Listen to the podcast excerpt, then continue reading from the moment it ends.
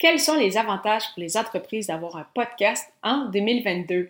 Il y en a plusieurs et c'est pourquoi je vous les partage aujourd'hui. Les médias sociaux en affaires est votre rendez-vous hebdomadaire pour en connaître davantage sur les différents réseaux sociaux et les plateformes de création de contenu dans un contexte d'affaires. Chaque semaine, je, Amélie Delebel, répondrai à une question thématique qui vous permettra d'appliquer concrètement ces conseils pour votre entreprise.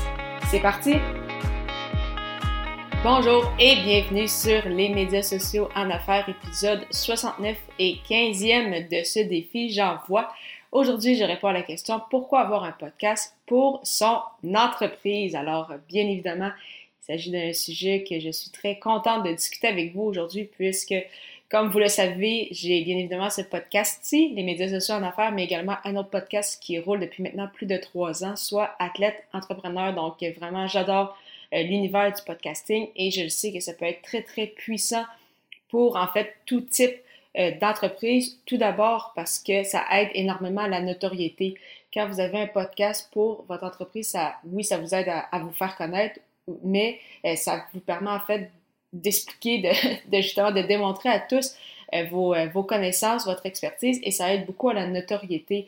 Donc, des gens qui vont voir une entreprise qui, ont, qui crée du contenu, oui, avec euh, le blog, la vidéo, mais beaucoup avec le podcast qui est de plus en plus populaire. Vraiment, ça aide énormément du point de vue euh, de la notoriété. Donc, si euh, les gens ont une entreprise qui crée pas de, contenu ou très peu de contenu ou une entreprise qui a un podcast qui est vraiment présent, qui est actif, assurément que cette entreprise-ci va se, démarquer de la compétition.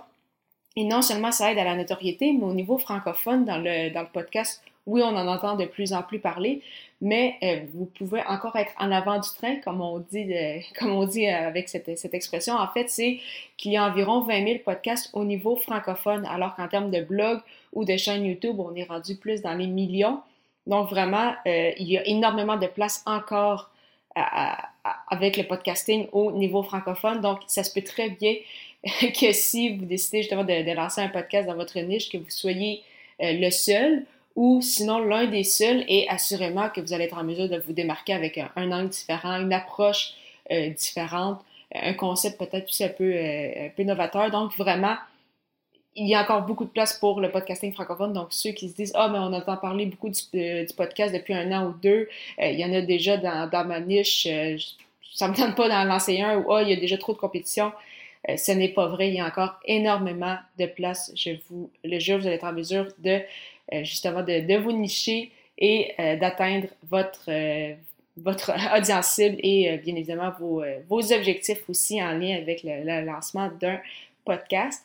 Et si vous décidez de faire appel à des invités, donc oui, c'est bien de, montrer son expertise, de donner des conseils, d'essayer d'expliquer un peu qu'est-ce qui se passe peut-être au sein de notre, de notre compagnie. Encore une fois, si on est plus peut-être en mode recrutement ou si vraiment on est plus en offre euh, vente de services et produits. Mais si vous décidez de faire appel à des euh, invités pour discuter justement de votre champ euh, d'expertise, ça aide énormément au point de vue personnel, puis bien évidemment, encore une fois, pour la notoriété de la compagnie, d'agrandir en fait votre, votre cercle de contact, de discuter avec de nouvelles personnes. par la suite, ces personnes-là vont partager votre émission, donc votre entreprise, vos couleurs, votre marque va être diffusé dans d'autres réseaux. Donc, ça va permettre justement d'agrandir votre cercle, d'avoir plus de, présence sur, euh, sur les réseaux sociaux. Ça va certainement, euh, par biais, avoir de nouveaux partenaires, de créer des nouvelles collaborations. Donc, vraiment, le podcast peut être un outil excessivement puissant si euh, vous vous donnez la peine, donc, de, en fait, de, de l'utiliser. Donc, bien évidemment, ce n'est pas quelque chose qu'on fait du jour au lendemain. On ne fait pas juste lancer un podcast pour lancer un podcast. C'est important, comme avec les réseaux sociaux, comme avec la création de contenu, d'avoir une stratégie derrière.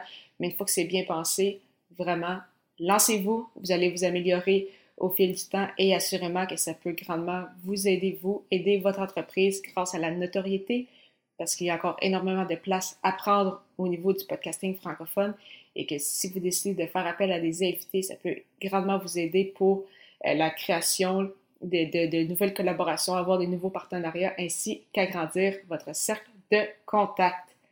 Si euh, justement euh, vous souhaitez vous lancer de la meilleure façon possible dans cette belle aventure du podcasting, je vous recommande la formation de l'Académie du podcast que j'ai suivie pour lancer mes deux balados tous les détails au baroblique baroblique lancer son podcast, lancer ER. Pour le 70e épisode de ce podcast, je répondrai à la question Pourquoi avoir un blog pour mon entreprise? Ne manquez pas ça!